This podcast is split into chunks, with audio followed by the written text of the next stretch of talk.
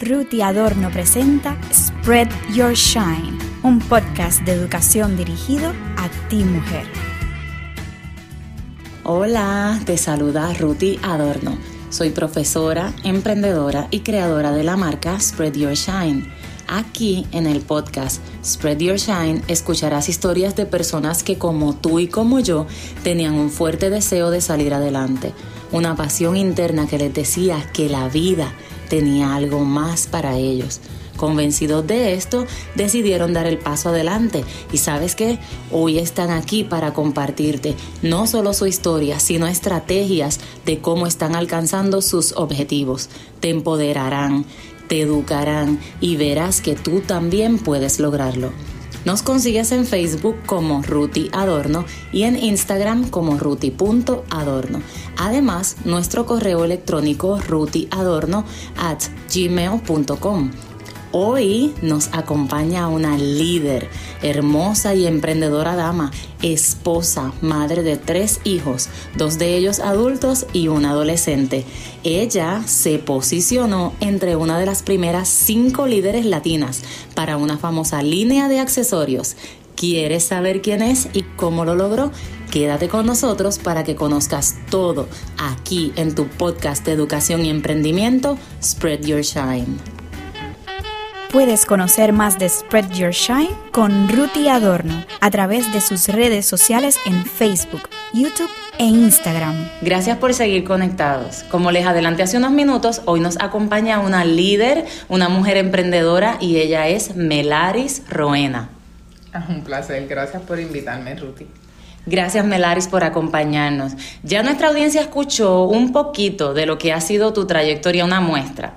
Pero ¿qué tal si tú nos compartes si la Melaris que está hoy en día aquí era la Melaris de niña que tú eras hace algunos años atrás? Mm, bueno, te puedo decir, y buenas para todos, ¿verdad? Eh, que mi niñez pues fue una niñez eh, diferente. y creo que eso me ayudó en parte. No me crió mi mamá me, crió, me criaron mis abuelos, me fui con mis abuelos cuando tenía la edad como de unos 10 años más o menos. Así que mis abuelos fueron los que básicamente me dieron la crianza. Eh, mi papá tampoco nunca tuvo una relación conmigo, así que ni tuve una buena relación con mi papá, ni, ni tuve una crianza directa de mi madre. Eh, era una niña bastante alegre, siempre bastante sociable. Me gustaba jugar con mis amigas, jugaba a la maestra y todo eso normal como las otras niñas. Eh, pero eh, creo que como todo, pues en el proceso de vida siempre hay algo que te falta, a lo mejor que por eso es que de por sí cometemos algunos errores. Mis abuelos tenían una creencia religiosa un poquito conservadora, eh, las cuales nunca me hablaron sobre relaciones sexuales ni este tipo de cosas, así que no, no, profundizaron en ese aspecto y, y me hice mamá bastante joven. Este, antes de hacerme mamá estudié mercadeo en la escuela porque siempre me gustaban las ventas. Yo yo, yo hasta tumbaba de palo de cereza las cerezas para venderle a los vecinos, eh, tumbaba la, la, la las frutas del patio de la casa, aunque todavía no estuvieran hechas, porque hay veces que los vecinos me decían, pero es que todavía esa guayaba le falta, y yo, bueno, no, pero yo te la rebajo, no, no va a ser la 50 chavos, dame una peseta, o sea, y yo creo que la, lo de negocios y lo de, ¿verdad? Lo de las ventas siempre vino conmigo, y sí, como toda niña tenía un sueño, realmente mi sueño era convertirme en una pediatra, y yo quería ser doctora y ese era mi sueño, pero obviamente pues al embarazarme tan joven, con 17 años nada más, pues entonces eh, comenzaron las limitaciones. Y eso no me detuvo, como quiera estudié, me hice enfermera graduada con dos niños pequeñitos, porque me embaracé a los 17 y di a a los 18, pero ya a los 19 volví a dar a luz, así que ya tenía dos niños, pero dije eso no va a detenerme. Eh, y tampoco voy a esperar que crezcan, porque hay gente que dice, no, ya decidiste ser madre, ahora tienes que criarlo y esperar para que puedas estudiar o hacer algo. Y yo dije, no, yo voy a estudiar con ellos para que en el proceso ellos vayan creciendo y yo esté también al tanto de poder cubrir las necesidades de mis hijos. Así que creo que eh, no fue una mala decisión por lo menos esa. No, claro que no. Y dijiste que eras una niña bien alegre, querías ser doctora, pero a la vez te estabas moviendo en el ambiente de lo que es el mercadeo. Tenías una mente bien creativa y bien adulta. ¿Sientes que alguien en tu niñez tal vez influenció eso o era algo que como que nacía de ti? ¿Qué, qué sientes que algo influenció o sientes que eras tú misma que querías algo diferente? Pues mira, yo creo que las dos cosas. Yo creo que eso venía de genética. Porque a pesar de que no me cría con mi papá, sé que mi papá es un empresario. En Puerto Rico él tiene un, un centro de arreglar máquinas de cortar grama y alrededor de su centro de máquinas de cortar grama hay cuatro locales que él renta. Eh, y siempre mi papá ha vivido de las ventas. Así que realmente viene de por ahí. También mi mamá trabajaba, era una vendedora de tienda en Río Piedra, pero era una vendedora. Así que ella no sabía mucho de animalitos, pero trabajaba en un pet shop y aprendió todo de los animales. Y si vas a comprar un pajarito, te llevas tres. yo creo que todas esas cosas vinieron conmigo y además de que cuando estamos pequeños, pues también vemos anuncios y tantas cosas y como éramos tan pequeñitas, pues yo siempre era la que tenía la tiendita y las amiguitas mías venían y yo vendía las flores y vendía todo. Yo era la encargada de las tiendas, así que yo creo que las dos cosas influenciaron en eso. Qué bonito. Y qué bonito um, también saber que, tenías un ambiente dentro de todo en la casa con tus abuelitos. ¿Cómo sentías que era en ese momento el ambiente para ti de tu familia?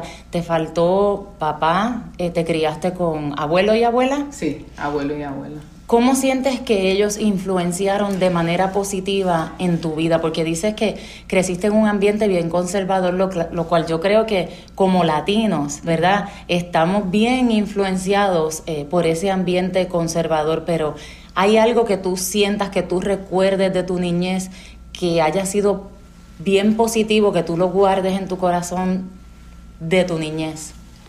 Pues mira, te puedo decir que eran conservadores pero no eran ciegos. No. Eh, yo creo que yo tuve los mejores abuelos del mundo.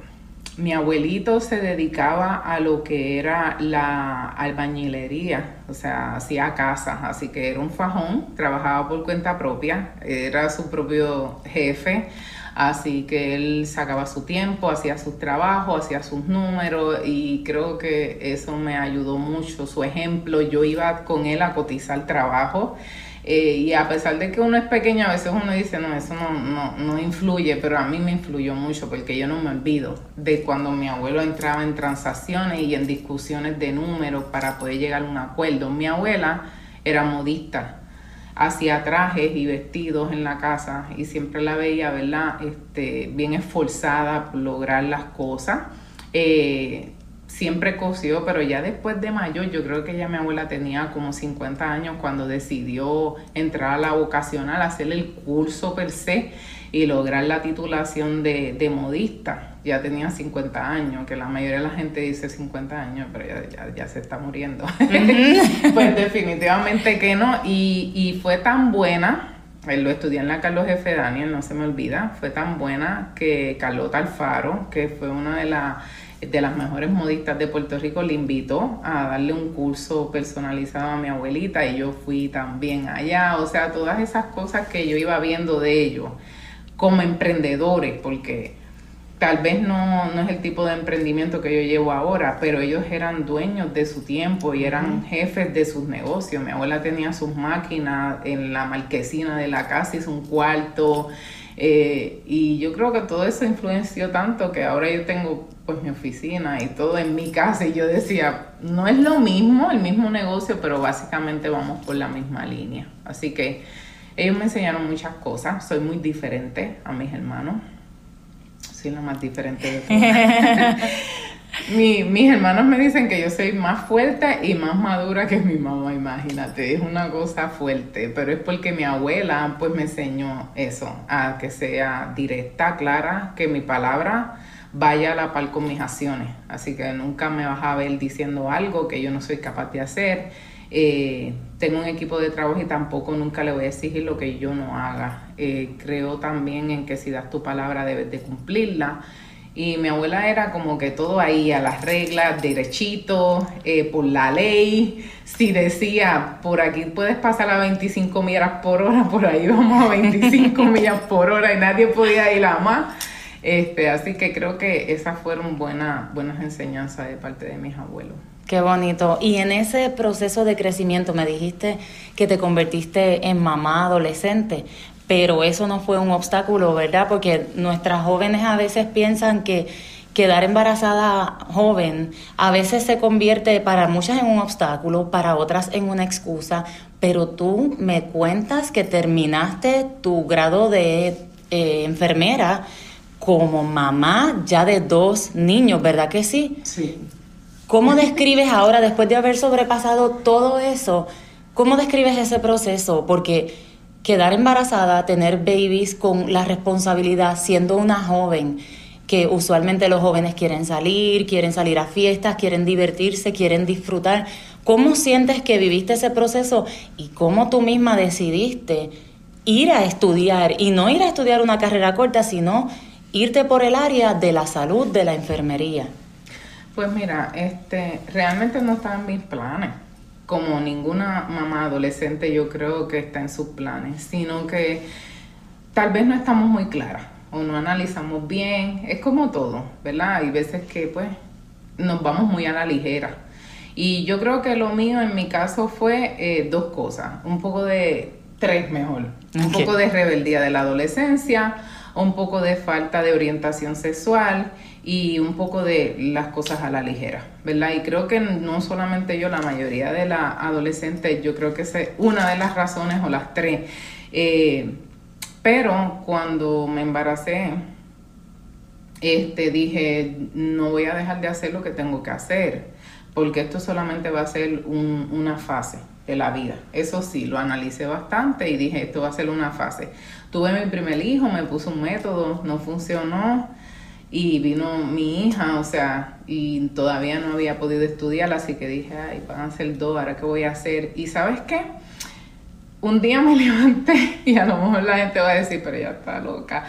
Un día me levanté y dije, no quiero coger más cupones, no quiero vivir en este residencial público y no es que esté diciéndote que esté menospreciando nada, pero dije que yo puedo hacer mucho más por mí sin necesidad de que nadie tenga que hacerlo por mí. Así que ese día me levanté, me vestí, fui a los cupones y le dije a la técnica, quiero que me digas cómo me puedes ayudar para que me cuiden mis hijos y yo comenzar mi carrera y te prometo que la voy a terminar como sea. Pasé muchas cosas, no te puedo decir que no, porque los fondos en Puerto Rico para esas cosas son como bien limitados había momentos que no llegaba el pago del cuido, así que yo llegaba bastante cansada de la escuela, que era bastante lejos de mi casa, muchísimas millas, yo creo que bastantes millas.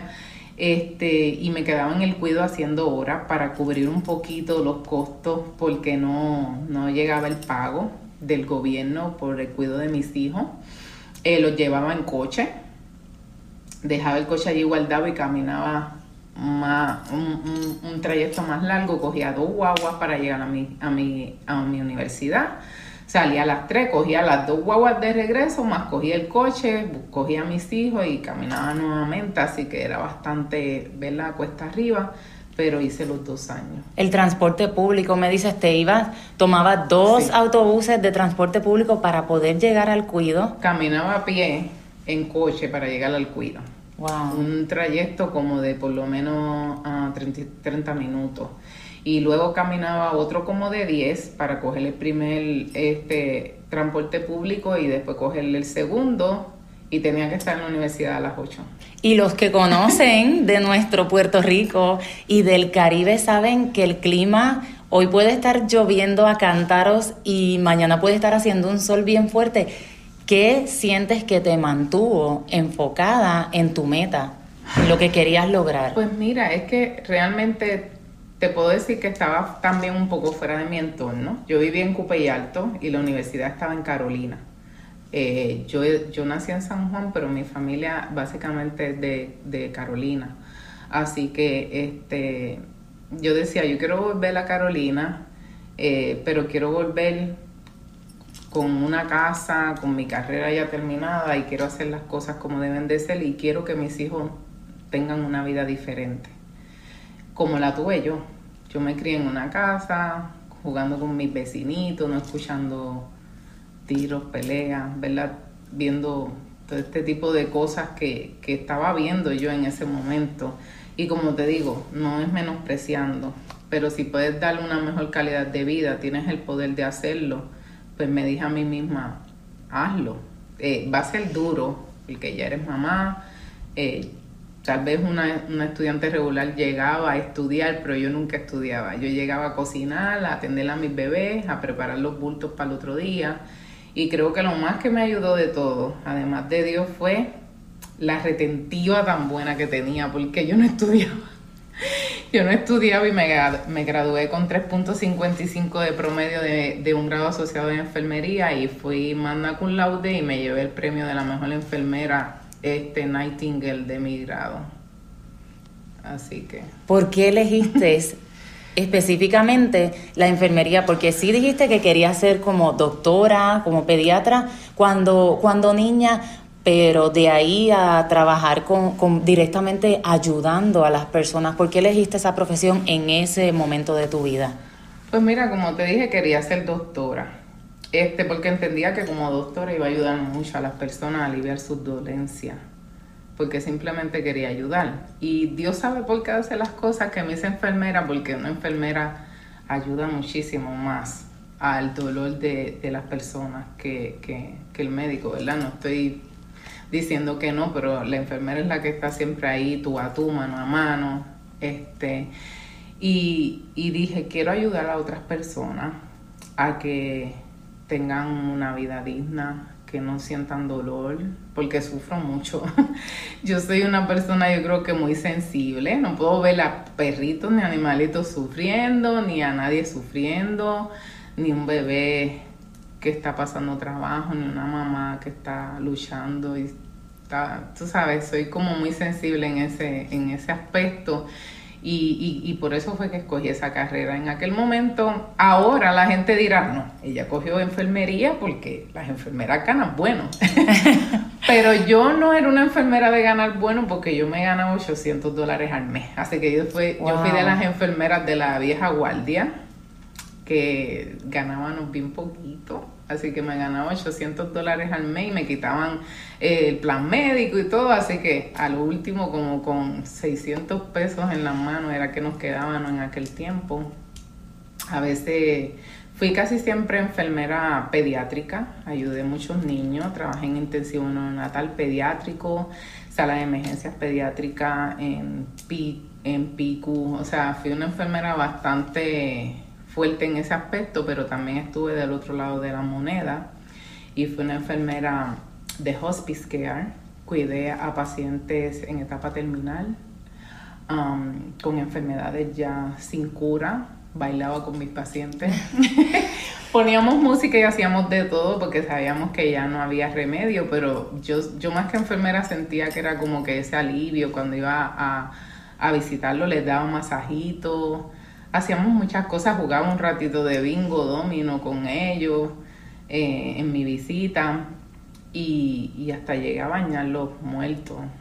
O sea, cuando ya se iban, estuve con ellos en sus últimos momentos de agonía. Te puedo decir que he estado en todos los aspectos de la vida y creo que eso me ha ayudado a apreciar demasiado lo que es la vida de verdad, porque es muy cortita.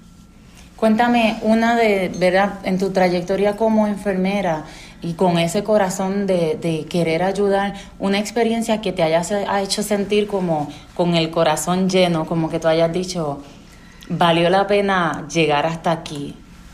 Pues mira, creo que tengo dos. Una de ellas fue que cuando fui enfermera neonatal, recibí un pacientito que que tenía muy probabilidades de, vida, ¿verdad? Porque su mamá tenía cáncer, eh, leucemia, y ella dio a luz en otro hospital y fue trasladado el bebé a, auxilio mutuo, donde yo trabajaba. Eh, lo cuidé y, y, entró en paro el doctor me dijo, Melaris, este, este bebé va a fallecer, se va a ir. Eh, y su mamá está hospitalizada en el otro hospital. Ella quiere que hagamos lo que sea para mantenerlo con vida en lo que ella llega para que ella lo pueda sentir en sus brazos. Así que tuve una hora sentada al lado de esa cuna dando oxigenación y di como más de 25 CPR a ese cuerpito, simplemente para que cuando su mamá llegara pudiera verlo este, vivo todavía, murió en sus brazos de ella, pero ella lo vio vivo y y dio muchas gracias por eso, porque también ella le quedaba muy poco tiempo, así que eso fue para mí algo bien grande. También ayudé a muchos niños bien chiquititos de diez y pico de semana, veinte y pico, a que pudieran lograr irse para su casa. Eh, he cuidado niños de ventilador en sus casas que ya no están conmigo, pero llegué a ir al cine con ellos, a, irnos a de Halloween, a disfrazarnos, me tiraba fotos con ellos y pasé muchas cosas. Y eh, con los adultos, tuve una de mis pacientes que tenía 99 años, su familia estaba en una negación rotunda porque ella tenía un cáncer de páncreas bien avanzado. Y cuando yo la fui a ver, ella me dijo, mira Melari, yo estoy clara de que ya yo me voy, no quiero tratamientos agresivos, no quiero nada. Cuando tú vengas, no me digas que tengo que hacer qué o que no tengo que hacer. Simplemente ven y veme. Cuando yo iba ella me esperaba con un merengue, una batida, un día quería que yo me bebiera con ella un Cuba Libre, yo no puedo beber Cuba Libre, porque no puedo beber bebidas alcohólicas en horas laborales. Y ella, no importa, date un poquito, y yo, no, no, está bien. Este, el cáncer de páncreas duele mucho, pero mi paciente estaba tan y tan agradecida de la vida que no sufrió nada. Ella cayó en cama hoy y me dijo, Melari, mañana yo creo que me voy. Y así fue. Al otro día fui y ya estaba en, su etapa de agonía, pero no agonizó nada, solamente estuvo como una hora este, este, con problemas, ¿verdad? Con la respiración. Y cuando se iba me apretó la mano y sentí como que me dio las gracias por esos últimos días que estuvimos ahí. Tuvimos como tres, tres meses de amistad bailando y bebiendo, así que eh, siento que la hice feliz en esos últimos momentos. A ella y a muchos más, pero te puedo decir que esas dos me tocaron mucho. Y te escucho hablar, ¿verdad?, de de lo bonito de la enfermería, de lo que has podido aportar y de lo que has podido ayudar, pero dentro de todo esto conozco que tienes una condición, la cual a veces no te permite salir a la calle, la cual has visitado el hospital en muchas ocasiones y sé que no ha sido una condición de hace cinco años atrás. Sé que es una condición que llevas muchos años lidiando con ella y en todo esto que me has contado sé que también has estado lidiando no solo contigo, sino ayudando a otras personas. ¿Qué has encontrado de balance entre cómo te sientes, la condición que es real, ¿verdad? Que muchas personas no la conocemos a fondo, eh, estamos ignorantes a eso, no tenemos los detalles. ¿Cómo tú sientes que todo eso que está tu cuerpo, eh, ¿verdad? en este momento, pues tienes, ¿cómo sientes que eso te ha ayudado y a veces te ha limitado, porque todo lo que me has contado, hermoso y estoy segura que muchas historias dolorosas también detrás de eso, pero Melaris Roena también tiene algo por lo cual a veces no puede levantarse y aún así lo hace. Y las personas, ¿verdad? Te ven y ven a la gran exotic diva y piensan, ella está perfectamente bien porque mira, la se maquilló y sonríe y ella lleva muchos años, ella fue enfermera, pero Melaris Roena tiene una condición a la cual muchos de nosotros no conocemos los detalles y Melaris muchas veces sin poder se levanta y sale a la calle y le dice a sus, eh, ¿verdad? A su equipo, aquí vamos y vamos adelante, pero a veces Melaris está escondida, entre comillas, pero es porque Melaris necesita recuperación. ¿Cómo has encontrado ese balance? ¿Cómo has logrado identificar cuándo necesitas quedarte, cuándo tienes que salir o cuándo ya no puedes? ¿Cómo, cómo has logrado encontrar ese balance? Pues mira, te puedo decir que tengo varias condiciones de salud, no solo una. Soy una mujer que he tenido que enfrentar, yo creo que muchas cosas bien fuertes de la vida. Eh, una de ellas ha sido lo que es la violencia doméstica. Eh, y además de eso tuve que... En la violencia doméstica yo creo que más el sufrimiento es eh, lo que nosotras como mujeres no aprendemos, que es a valorarnos nosotras mismas y eso nos lleva también a lo que es la, falta de seguridad, la depresión y todo este sinnúmero de cosas. Así que arrastré por muchos años eso.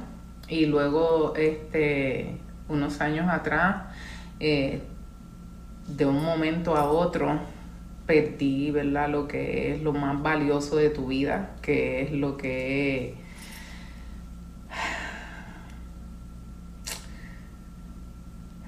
lo que es saber quién eres tú. Me paré un día en el espejo y no sabía quién era yo. Así que tuve que estar hospitalizada porque no sabía quién era yo. Y si no sabes quién eres tú, no sabes quiénes son tus hijos, no sabes quién es tu esposo, así que es bien duro para ti eso. Estuve hospitalizada un tiempo prolongado y las terapias y todo me ayudó. Mucha gente piensa que que es que tú crees en el mal y por eso te, te pasa todo este sinnúmero de cosas, pero yo realmente estaba teniendo un desbalance químico bien severo y, y, era causa de mi inestabilidad, porque llevo 28 años con epilepsia, tengo un desbalance químico y eléctrico del sistema neurológico, así que mi epilepsia es bastante complicada, ¿verdad? Porque es como doble eh, y ahora mismo está un poco fuera de control y ha estado fuera de control en otras ocasiones. Convulso como 10 veces al mes. Así que te puedo decir que la mayoría de las veces que, que convulso al otro día tengo que quedarme en la cama ah, porque mi cuerpo no responde. una convulsión no todo el mundo es igual, todos somos diferentes, hay miles y miles de formas de las convulsiones, pero hay veces que yo puedo sufrir una convulsión y levantarme y seguir caminando, pero hay veces que, necesito recuperarme porque siento como que tengo una paliza que me han dado de palos o, o que simplemente estoy, que el cuerpo no, responde a, a, lo que quiero hacer. Pero eso no significa que no trabaje. porque me quedo en mi cama, pero me siento de lado, me acuesto y escribo los planes, lo que hay que hacer. Eh, a veces de madrugada soy de esas mujeres yo no sé si yo soy la única, pero no creo que me tengo que levantar a la medianoche porque vino una idea que no me deja dormir y tengo que coger una libreta y escribir todo hay veces que me levanto por la mañana y digo, ay, tuve un sueño más raro y después veo la libreta y me doy de cuenta que fue que una idea estaba ahí volviéndome loca y tenía que escribirla. Este, pero sí te puedo decir que hay muchos días del mes que no me puedo levantar, pero siempre doy gracias, simplemente porque abrí los ojos, porque esa convulsión no, no me dejó paralítica, no me dejó este, muerta, porque la gente piensa que no, pero tú te puedes morir de una convulsión. He tenido amistades que padecen de la condición, estoy en la Asociación de Epilepsia y varios grupos de Facebook de personas epilépticas. Han muerto bien jovencitos, han muerto mayores, han muerto de edad media, así que esta enfermedad a la hora de que vas a fallecer no tiene, no tiene edad, ni color, ni raza, ni sexo, ni nada. Y mucha gente no la, no la entiende, no la comprende. Este, y es una enfermedad bien difícil. Ahora mismo yo soy una mujer bastante independiente y no puedo conducir. Llevo cuatro meses sin poder conducir por la, por la desestabilidad que tengo con los episodios. Um, desde que llegué a mi y llevo dos años, he tomado más de cinco medicamentos. Antes de eso tomé como diez más, así que mi epilepsia está refractaria, se llama. No, no responde a ningún tratamiento. Así que están quieren hacer una operación cerebral, pero la gran exotitiva no quiere. por los riesgos que conlleva. Así que ella está agarradita de la mano de Dios en positivismo y diciendo que ella puede. Así que esos días que a veces siento como que no puedo, pero que mi cuerpo no quiere levantarse, yo le digo, oye, vamos, que tú no has convulsado, tú te puedes levantar y seguir, dale, levántate y sigue, porque hay veces que hay personas que están bien, pero simplemente porque ese día ay, es que no tengo ganas, pues no quieren hacer las cosas, pero yo no me puedo dar ese lujo. Por las ganas no puede ser.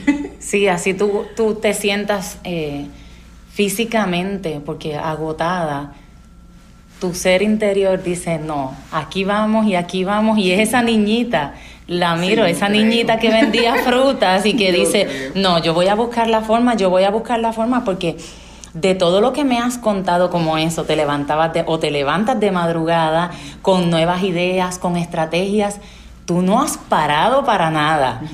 Tú tuviste a tus hijos jóvenes, pero tú no has parado para nada, todo lo, todo lo contrario. Tú has dicho, voy a, a enfermera, voy a estudiar, voy a trabajar y luego de la enfermería, tú has desarrollado varios negocios y de eso quiero que me hables ahora, porque la epilepsia y las demás condiciones que tienes no han sido tus razones que son muy válidas, porque la salud, ¿verdad? Cuando pierdes la salud o pierdes el control o la independencia, como dices, sueles sentirte triste, sueles sentirte frustrado, pero toda esa frustración tú la has llevado hasta la creatividad comenzando desde el negocio de paparazzi, que eres una de las top líderes eh, latinas. Y entonces me cuentas todo esto y yo digo, eh, dime cómo lo haces, de verdad, cómo lo haces.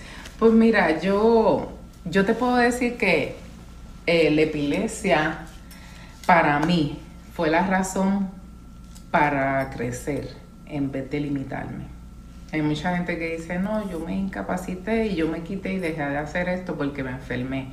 Pues yo te puedo decir que para mí la epilepsia fue la que me hizo una empresaria, la que me hizo emprender y la que me hizo crecer. Y te voy a decir cómo fue.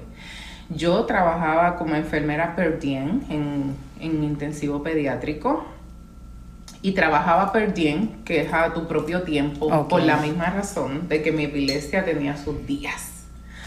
Eh, tenía dos trabajos Así que si un día no podía ir al del hospital, pues iba al de la oficina con los niños dependientes de ventilador mecánico, o a veces hacía los dos. Eh, me, fajaba bastante. Eh, lo que te puedo decir es que un día convulsé un 6 de enero, día de Reyes, y no pude asistir a mi trabajo. Y mi jefa me dijo que si no llegaba, que me olvidara de que yo tenía un trabajo porque ese día nadie se podía dar el lujo de faltar. y yo le dije, fíjate, yo no es un lujo, porque si la epilepsia fuera un lujo, yo fuera millonaria, pero no puedo ir a atender a otro ser humano en este momento, porque ni yo misma puedo conmigo. Así que eh, luego que me mejoré, fui a buscar mis turnos y me cerraron las puertas. Me dijeron, eh, faltaste al Día de Reyes, fulana dijo que no te diéramos más turno y yo, ah, pues está bien, fui a la sala de emergencia porque yo trabajaba en todas las áreas del hospital, soy una mujer bastante este, funcional, eh, pero da la casualidad que a todos los jefes le habían dicho que no me dieron trabajo. Así que yo dije, ok, pues está bien, no hay problema. Eh, seguí trabajando con el otro trabajo y dije, voy a, voy a buscar otra forma de hacerlo. Un día en Facebook vi una muchacha que puso, ¿qué tipo de negocio haces? Yo le dije, mira, yo hago un negocio, yo vendo un, sinnúmero de productos y todo el mundo escribiendo, porque tú sabes, hay un post, todo el mundo, yo hago esto, yo hago esto, yo hago esto. Pero como yo soy así, tan presentada, fui por donde ella y le dije, ok, yo te dije lo que yo hago, pero ¿qué haces tú? Y ella me dijo, pues mira, yo estoy empezando un nuevo negocio de joyería, soy la primera consultora en Puerto Rico, pero yo en mi vida he hecho un negocio. Y yo le dije, ah, pues yo he hecho otros negocios y quiero saber qué es lo que tú estás haciendo. Y me dice, pues mira, yo estoy haciendo esto y esto, si quieres te puedes unir a mí. Yo compré un kit que me costó 499 dólares y puedes unirte. Realmente no habían 499 dólares, realmente no habían ni 100 dólares. Spread your shine. Entonces, ¿cómo llegaste a paparazzi? Pues mira, este como te estaba diciendo sobre mis enfermedades y las diferentes situaciones que he tenido, yo creo que la epilepsia fue lo que me hizo ser la mujer que soy hoy. Muchas personas se enferman y dicen, pues mira, yo me di por vencida o me quité o no hice esto porque estoy enferma de esto. Pues yo te puedo decir que yo eh, llegué a ser una líder, soy una emprendedora y todo lo demás por la epilepsia. Tuve un trabajo de enfermería en el que falté un día de Reyes, nadie puede faltar el día de Reyes. este, así que tuve muchos problemas ese día porque mi jefa me dijo que si no que si no podía asistir, pues ella iba a buscar la forma de que yo me quedara sin empleo porque no podía tener una mujer que estuviera faltando unos días tan importantes y que no se podía dar ese lujo. Yo le dije, mi epilepsia no es un lujo, no puedo atender a otro ser humano en las condiciones que me encuentro. Y después fui a buscar turno, buscar trabajo normal este, con ellos este, y no me dieron, no me dieron trabajo, me dijeron que no me podían dar trabajo. Así que ahí conocí una chica que estaba en Facebook y vi que ella puso un post preguntando a qué te dedicabas. Yo fui donde ella, me dice, yo soy la primera consultora que va a hacer este negocio, pero nunca he hecho uno. Y yo dije, ah, pues yo quiero hacerlo. Y ella, pues yo empecé con un kit de 499 y yo dentro de mi 499 no tengo todo eso. y mira, ella me dijo, pero va a empezar un nuevo kit que cuesta 100 dólares, 99 dólares. Y serías de las primeras aquí. Y si tú sabes cómo esto se maneja, va a ser un boom y te va a ayudar mucho. Y yo, no tengo ni 100. Pero sabes que cuando queremos hacer algo y tú crees en ti, tú puedes hacer desarreglo. Y yo dije, bueno, yo creo que si yo me meto en este negocio en menos de un mes, yo saco la ganancia y voy a echar para adelante, así que voy a descompletar la renta. Eh, descompleté la renta de mi casa, compré un kit de 100 dólares y te puedo decir que en mi primer mes ya era directora. Eh, y vendí mi kit en dos días. Así que mis ganancias de mi primer mes fueron como 700 dólares, que era la renta de mi casa. Así que saqué los 100 y saqué lo demás y ahí seguimos, seguimos haciéndolo. Hubieron días, como todo en mi vida, son 28 años con epilepsia que seguían los episodios, los ataques y las convulsiones, pero vimos que había una gran oportunidad con este negocio de paparazzi, de vender joyería a 5 dólares. Y realmente nuestra compañía lo que dice es que nosotras somos mujeres normales cambiando el mundo 5 a la vez, porque cuando le damos la oportunidad a otra persona de adquirir este kit y de vender joyería, no solamente estamos vendiendo, estamos haciendo que ese día por la mañana una mujer con cáncer se ponga este hermoso collar y estas hermosas pantallas, se mire al espejo y diga, hoy me veo bella, esa mujer que a lo mejor está depresiva o triste, se ponga su collar y sus piezas y diga, me voy a maquillar y voy a salir por ahí a comerme el mundo. Esa mujer que a lo mejor es víctima de violencia doméstica, que a lo mejor está marcada de los golpes de su pareja, ese día se anime a, ponerse su, su, mejor vestido y ponerse su mejor pieza eh, de, joyería y salirle decir al mundo que es valiente. Así que no, no es solamente que vendemos joyería, sino tratamos de que esto llegue más allá, de que sea un símbolo en tu vida cada pieza que te pone. Y para mí sí lo es siempre.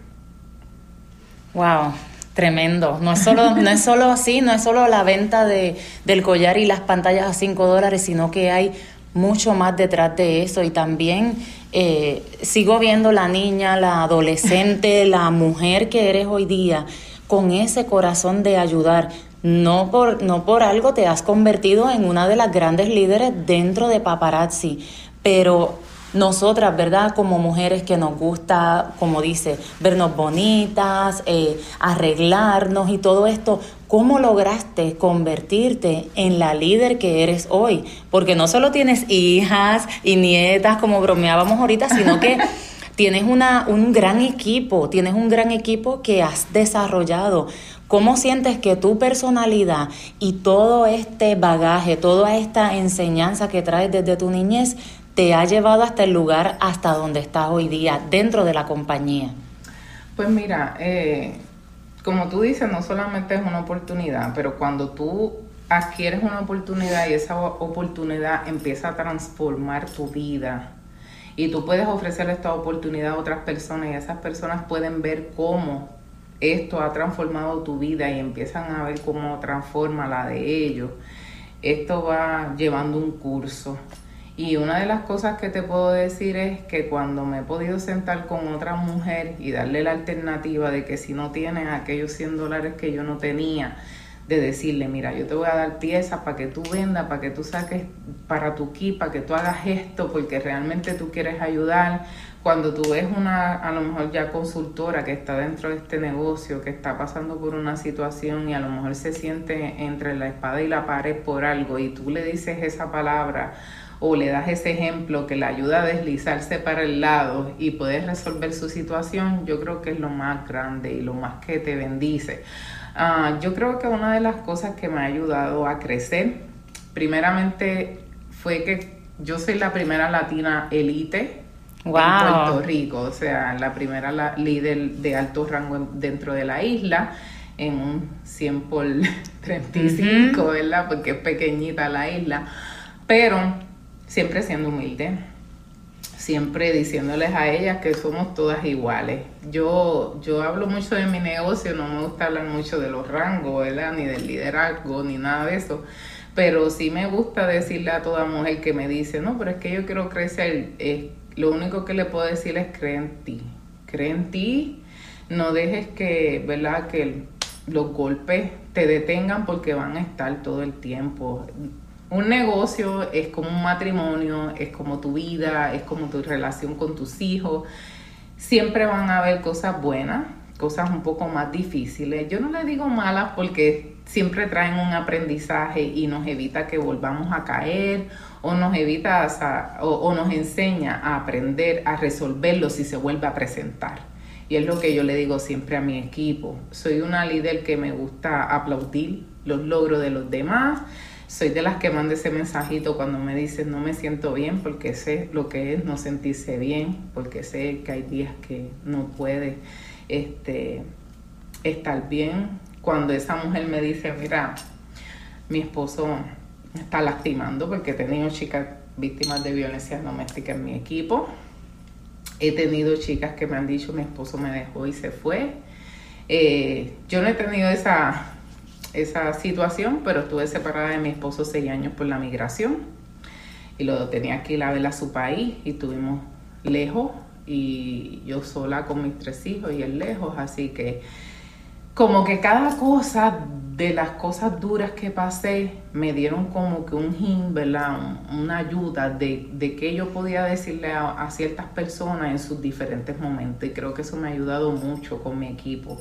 Porque no se trata de simplemente decirle, vende, haz esto, haz lo otro. Es empatía, es entender, es dar soluciones eh, hay gente que dice, no, porque yo no quiero ser líder, porque los bochinches, los problemas, y yo soy una líder que ha aprendido la mejor herramienta del mundo. Los bochinches, los problemas, ¿a dónde te van a llevar? A seguir teniendo bochinches y problemas. Así que vamos a resolver lo que podemos resolver y enfocarnos en lo bueno y lo positivo que nos va a llevar al otro nivel. Así que dejamos atrás todo lo que no nos viene a traer nada positivo en el entorno, nada de lo que venga con vibras negativas que no nos ayuda a crecer, lo dejamos a un lado y nos enfocamos en lo que queremos lograr, en lo que queremos hacer y a donde nos queremos llegar y en lo que nos queremos convertir más que todo, porque eso era siempre lo que yo me decía a mí misma. Y ese enfoque te ha llevado no solo a, a convertirte en una gran líder en paparazzi, sino que tú has desarrollado otros negocios y quiero que me, cuente, me cuentes un poquito de ellos. Ah, ok. Además de tener mi negocio de paparazzi, que, que está titulado como La Gran Exotic Diva, creé la Exotic Fashion Boutique. La Exotic Fashion Boutique comenzó con esta idea de que soy una mujer fashion, me gusta vestirme bastante llamativa y siempre con colores de alegría, va todo enfocado a esta mentalidad positiva.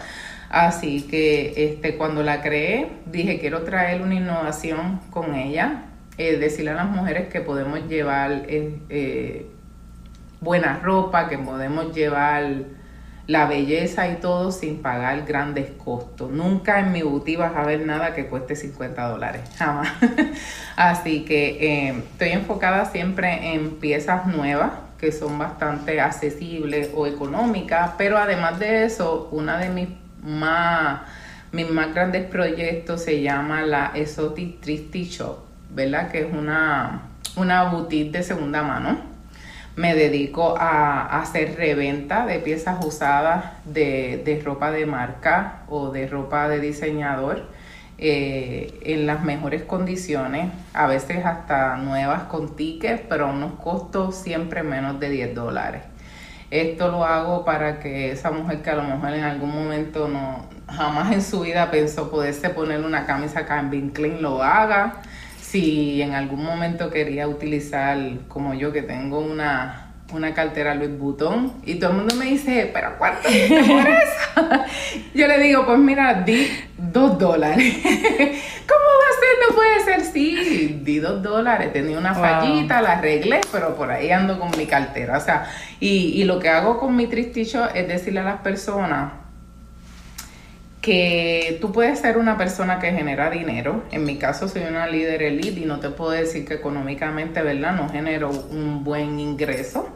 Eh, pero siempre utilizo ropa usada, siempre utilizo ropa de segunda mano y lo hago por dos razones. Número uno, porque siempre me veo bien, nadie sabe que es ropa de segunda mano y mantengo la integridad de la economía de mi casa. Y número dos, todo lo que hago dentro de la Tristy Shop ayuda a lo que es el ambiente, porque muchas personas no saben, pero la contaminación número uno del, del mundo entero es el textil, o sea, la ropa, porque nos volvemos locos comprando y comprando y comprando ropa y realmente es una de las cosas que podemos revender y seguir utilizando sin necesidad de llenar este, los zafacones y los vertederos de ropa, porque es bien difícil que se descomponga un textil. O sea, tarda muchísimo tiempo y realmente nuestra tierra está ya reclamando, ¿verdad? Por todo, por todo el daño que le hemos hecho, por eso los huracanes, por eso todos estos terremotos y todas estas cosas que se están sintiendo. Y, y en cuanto a la triste show, mi, mi plan futuro es, sobrepasar las costas. ¿Por qué? Porque en Puerto Rico, bueno, yo soy puertorriqueña y te puedo decir que si tú me llegas a decir a mí, como en unos cinco años atrás, que me pusieron una camisa de segunda mano, yo te digo, pero tú eres loca, no. Porque, ¿verdad? Somos demasiado a veces como, no sé, somos muy orgullosos para decir que utilizamos una ropa que ya alguien se puso. Y estoy tratando de llevar, ¿verdad? Esa mentalidad a lo que es la isla, estoy tratando de llevarla a la República Dominicana, ¿verdad? Ya ya está implementado y se mueve bastante bien lo que es la, ropa de segunda mano, pero es porque creo también que son bastante inteligentes y se dan de cuenta de lo que estamos diciendo. Tú puedes salir a la calle y nadie tiene que decir que esa camisa Calvin Klein que tú llevas costó un dólar. Nadie lo va a saber. Pero estamos ayudando al ambiente y ayudando al bolsillo de tu hogar sin necesidad, ¿verdad?, de gastar grandes costos en ropa y, ¿verdad?, después botándola y desperdiciándola, porque yo compro ropa de segunda mano, pero igual, este, la, la, la dono, sigo donando y, mantenemos el círculo. donde la ropa, mientras tenga vida, la seguimos donando y dando a otras personas que son pobres o que no tienen la capacidad Llega un momento en que esta ropa pues no la vendo, la dono simplemente para ayudar a otras personas, así que creo que eh, vamos por buen camino con eso. Sí, súper. y es bonito porque tienes tres hijos, a pesar de que te ves una mamá súper joven, tu piel se ve súper bien, claro que sí. Búsquenla en Facebook, en sus redes. Al final de la entrevista eh, vamos a compartir dónde pueden encontrar a Melaris, pero Melaris es mamá de dos adultos y una adolescente y estás pasándole todo este conocimiento a ellos, pero Ahora cuéntame como mamá, estar involucrada en tantos proyectos, desarrollando tantos negocios a la vez, como mamá, que todas nos sentimos agotadas, que todas a veces nos sentimos cierto momento tal vez frustrada, pero pues encontramos como que esa gasolinita ¿Cómo han tomado tus hijos y tu esposo? Porque tu esposo no es de tu misma nacionalidad, ¿cierto? No. Él es de República Dominicana y como dijiste, estuvieron seis años separados, están todos juntitos eh, ¿verdad? Como familia comparten mucho. Sé que tu hija es tu mejor amiga, eh, que ganó un título recientemente y habló hermoso de ti en la tarima, eh, que incluso no pudo contener las lágrimas, que se ve esa relación tan bonita que tienes con tus hijos, que entiendes a tu hijo pequeño y sabes cómo hablarle, cómo dirigirte a, él, cómo, cómo conquistarlo para que haga lo que, lo que debe hacer. Como mamá, ¿cómo han mirado tus hijos este, todos estos proyectos? Pues mira, yo te puedo decir que como mamá, como esposa es un reto adicional. Eso no tiene nada que ver con todo lo que tú vas a vivir. No vienes preparada para esa parte. Te puedo decir que mis hijos los dos estudiaron mercadeo, igual que yo en la high school, así que los dos tienen un título también de ventas y mercadeo como mamá. Eh, yo, me ayudaban mucho con los negocios, siempre, ahora pues tan adultos, ¿verdad? Y están más envueltos en sus cosas, pero me ayudaban a hacer mis videos en vivo, mis conferencias, me acompañan a los eventos porque por la epilepsia no puedo viajar sola, así que en, febrero viajé y mi hija viajó conmigo. El más pequeño, a pesar ¿verdad? de algunas cosas que él lleva en su vida, también me ayuda y, y, y siempre están como bien orgullosos de mamá. Pero te puedo decir que cuando mi esposo, después de seis años, regresó conmigo, fue un choque bien fuerte, ¿verdad? Porque cuando tú trabajas en tu casa, eh, tu esposo te ve como que tú eres una ama de casa, no te ve como que tú eres una empresaria en tu casa. Así que me tocó entonces ya mis hijos lo entendían, pero me tocó volver para atrás y empezar desde cero, en hacerle entender a mi esposo de que, mira, yo estoy, esto es una oficina aquí. y cuando yo estoy allá adentro, yo estoy como si no estuviera en esta casa. Estoy trabajando y tengo un horario. Así que fue bien cuesta arriba, bien difícil, este, que mi esposo pudiera entender realmente, porque yo era una enfermera, o sea, yo estaba trabajando afuera y cuando llegaba, ya, pero ya cuando él me veía todo el día en la casa, pues él pensaba que yo todo el día estaba ahí y me decía, mira, puedes hacer esto, puedes hacer lo otro. No, no, no. Y un día tuve que sentarlo y decirle, mira, yo no te estoy diciendo que no porque no quiero, yo te estoy diciendo que no porque yo estoy trabajando. Porque realmente muchas personas no entienden que el, el emprender conlleva hacer un compromiso contigo misma y que tú te enseñes, te organices y le enseñes a tu familia que tú estás trabajando, porque cuando llegaban, eh, cuando yo hacía una transferencia de las ventas, mi esposo me decía, ¡qué bueno! Te está funcionando un montón el negocio y todas las veces que viajaba y yo le decía, sí, pero eso no viene del cielo. Cuando yo estoy allá adentro trabajando y generando, porque no es del cielo y mucha gente a veces quieren hacer un negocio y que todo se dé de ahora para ahora sin ningún esfuerzo. Y realmente yo creo que el emprendedor se esfuerza muchísimo más que, que muchas de las áreas de trabajo de la vida. Porque es como que un manejo de todo, de tu mente, de tu tiempo, de tu espacio, de tu familia. Entonces tienes todo a la vez. Tienes que aprender cómo ubicar, cómo diseñar tu tiempo, cómo trabajar a veces tu negocio dentro de las mismas cosas que tienes que hacer y, y, mis hijos yo creo que han visto todo esto y por eso es que a veces ellos me dicen, yo no sé, mami, cómo tú puedes. Porque con la enfermedad, siendo esposa, con la casa, cocinando, me encanta cocinar, este, viajando cuando viajaba para la República, bueno, la gente me decía, no sé cómo tú puedes, tienes, no sé, tienes como 20 mil manos. Y yo no, no tengo 20 mil manos. Tengo amor a lo que hago empeño, dedicación y ganas de crecer. Y yo creo que simplemente es eso. Y mucha fe. Mucha fe de que Dios estaba conmigo ayudándome y que Él iba a ayudarme a, que yo lograra y siga logrando todo lo que quiero para mí y para todos los demás. ¿Qué te movió? Porque llevas poco tiempo aquí en el estado de, Wisconsin. Estuviste toda tu vida en Puerto Rico, te mueves acá a Wisconsin con un negocio ya establecido, con un grado de enfermería y con muchas experiencias de vida, Hace dos años atrás, ¿qué te llevó a tomar la decisión de, de hacer un cambio tan drástico como es moverte con tus hijos y tu familia? Ah, bueno, pues mira, yo me moví em, por varias razones. Una de ellas fue que en julio, en julio del 2017 murió mi abuela, que era mi pedestal, porque como te dije, ellos fueron los que me criaron y ella era la mujer que que me hizo ser quien yo era en muchos aspectos de mi vida. Y se llamaba María. y mi abuela María se fue y al pasar los dos meses llegó el huracán María. Wow. Y yo dije, abuela volvió, pero volvió molesta.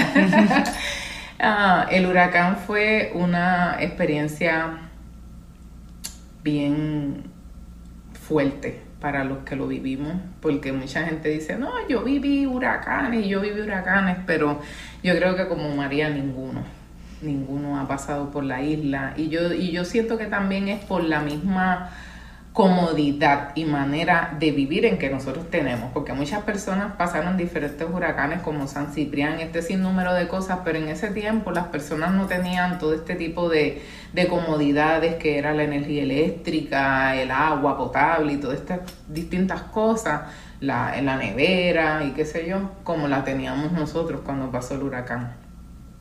El huracán le dio un golpe bien fuerte a, a lo que fue mi negocio a lo que fue mi equipo, porque básicamente estábamos todos en Puerto Rico. Tengo personas en Estados Unidos, pero el grosor era en la isla y todas estábamos viviendo pues el huracán.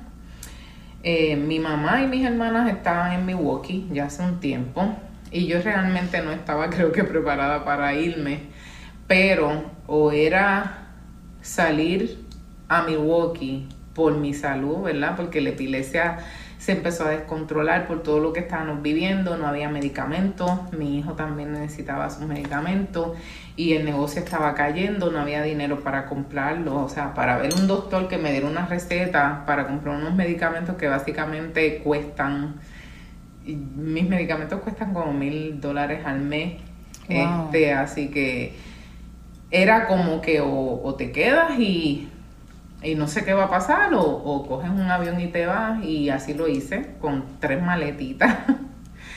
con tres maletas monté a, mi esposo y a mi hijo pequeño, porque ya mis dos hijos habían venido a buscar nuevos aires.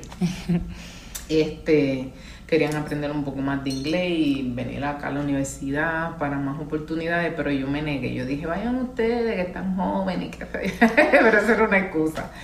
Este, pero traje a mi hijo, a mi esposo y, vine. Lloré mucho, no te puedo decir que venía en ese avión llorando porque dejaba todo, mi equipo, dejaba mi abuelito, dejaba mi negocio, todo, mi, mi vida entera, porque Puerto Rico es mi vida entera, pero es que tenía que hacerlo, porque si no, físicamente iba a perder mi vida. Y así que lo hice. Después de dos años que llevas aquí, ¿cómo te sientes hoy? Pues mira, estoy bien desestabilizada, como te dije, de la, epilepsia, pero te puedo decir que, que en cuanto a los servicios médicos, pues me encanta el apoyo que lo que este estado le da a las mujeres emprendedoras, porque mm, yo soy una mujer bien real y soy directa. en Puerto Rico yo no cualificaba para nada, para ninguna ayuda, para nada este, ni tan siquiera podía pagar un plan médico porque tenía una enfermedad persistente. Eh, cuando llegué a Milwaukee, y no es por, por, criticar, nuevamente te digo, estoy hablando de mi experiencia personal, eh, el gobierno me ayudó rápidamente porque veníamos del huracán, luego al ser una mujer de negocio, sabían que pues había tenido un decaimiento en el negocio por todo lo que sucedió y me dieron una, una extensión y me han ayudado bastante con todo lo que es los gastos médicos. Tengo un, plan médico del mercado, este, pago una parte, pero ellos me ayudan con otra. O sea, ese sinnúmero de cosas que allá era bien difícil obtener. Este, y mucha gente dice, no, porque se van para allá a coger la ayuda. Yo no cojo ninguna ayuda. La única ayuda que tengo es esa. Este, pago todo lo demás, mis biles, mi renta, mi comida, o sea, no cojo fusta, nada de eso. Este, y no critico al que lo haga si lo necesita, claro está, pero yo, y tal vez pudiera echarme para atrás y decir, yo soy epiléptica o estoy enferma, no puedo hacer nada, deme en todo, pero es que no soy esa mujer. Soy de esa mujer que yo digo, voy a luchar hasta que no pueda más y cuando no pueda más que me ayuden, pero mientras tanto yo me ayudo sola. Te sigues jalando tú misma, jalándote, motivándote con esas ganas por dentro. ¿Qué te gustaría dejar o depositar en las personas? Que cuando las personas pensaran en Melaris, dijeran, ella... Pues mira, yo creo que ya lo estoy haciendo. Y, y es un placer que tú estés en vida y puedas percibir que las personas te puedan decir que tú les inspiras. Y, y, es una de las cosas que más escucho. Y de verdad a veces se me salen las lágrimas porque digo, es que somos todos iguales, tenemos tanto potencial todos y es nada más creer en nosotros y, y luchar por lo que queremos pero sé que no todos tenemos la fuerza mental, porque esto se trata básicamente más mental que físico. Si tu mente dice que no puedes, no vas a poder. Te lo aseguro que no vas a poder. Pero si tú dices en tu mente, yo puedo, créeme que lo vas a hacer como sea. Y, y esa soy yo. Hay veces, como te digo, que estoy, ay, no puedo, estoy tan cansada y yo digo, ¿quién dijo?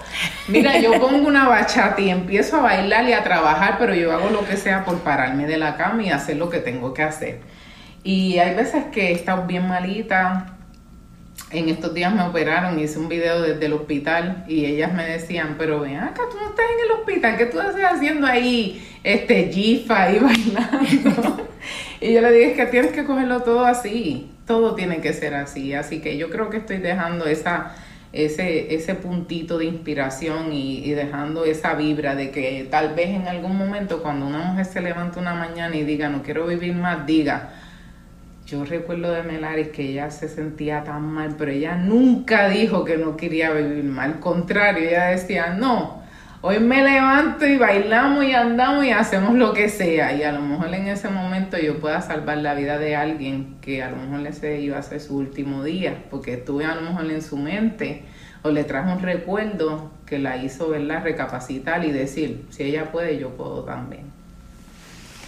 Definitivamente ha sido una entrevista hermosa y sé que a muchas personas toda tu trayectoria, todas tus enseñanzas y todo lo que has compartido les va a motivar y de la misma forma que acabas de decir, les va a inspirar. Gracias Melaris, desde lo más profundo de mi corazón por haber eh, abierto, ¿verdad? El podcast Spread Your Shine.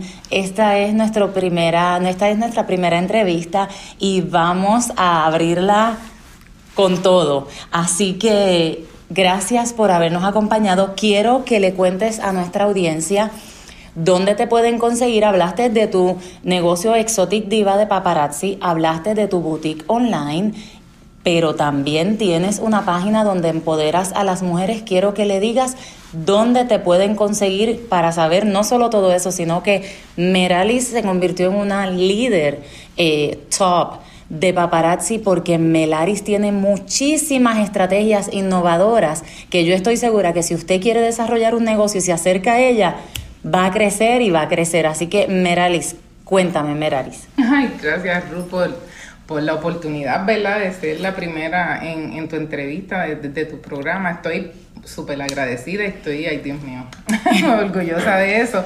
Eh, sí, tengo tres páginas tengo tres páginas, dos son de negocios básicamente. Eh, una se llama La Gran Exotic Diva, que es mi negocio de joyería. Ahí me pueden encontrar para cualquier joyería que desean o si desean darse la oportunidad de emprender en su propio negocio de joyería. Aquí estoy a las órdenes, ya saben, ¿verdad? Un poco de mi historia. Soy una líder, ¿verdad? Bastante capacitada y preparada, diseñada para que usted pueda lograr, ¿verdad? Todas las metas que usted desee. También me pueden conseguir en el Exotic Fashion Boutique eh, que ahí está todo lo que tiene que ver con mi ropa, la Tristy todo lo que hablamos. Mi perfil es Melaris Roena Ayala y también me pueden conseguir si usted necesita ayuda personal, si usted necesita a veces escuchar como que unas palabras de aliento o de motivación, tengo mi página que se llama Meli Coach, que hago audios motivacionales todos los lunes. Hace un tiempo que no las he hecho por mi enfermedad, pero siempre vuelvo y retomo. Y hay muchos allí que usted puede entrar a nuestra página Melicoach y escucharlo. Melicoach va a tener varios cambios porque vamos a estar dando adiestramientos para empresarias y también la Exotic Boutique porque vamos a estar trayendo una nueva línea especial de maquillaje que nadie se imagina de lo que es, así que estamos haciendo tantas cosas a la vez con la salud que Dios nos da y eso es lo, lo más importante. Así que gracias Ruth por traerme aquí hoy. Claro que sí, no se pierda la página y los contactos de Melaris porque viene con muchas cositas nuevas. ¿Deseas escuchar historias de mujeres extraordinarias? No olvides escuchar nuestro podcast en las plataformas digitales, disponibles en audio y video. Gracias por habernos escuchado. Esperamos que hayas disfrutado de esta maravillosa entrevista y que hayamos aportado valor a tu vida. Te recuerdo que nos consigues en nuestras redes sociales, Facebook como Ruti Adorno, nuestro Instagram como ruti.adorno y a través de nuestro correo electrónico rutiadorno.gmail.com. Gracias por habernos escuchado y te esperamos en el próximo episodio del podcast de educación y emprendimiento Spread Your Shine.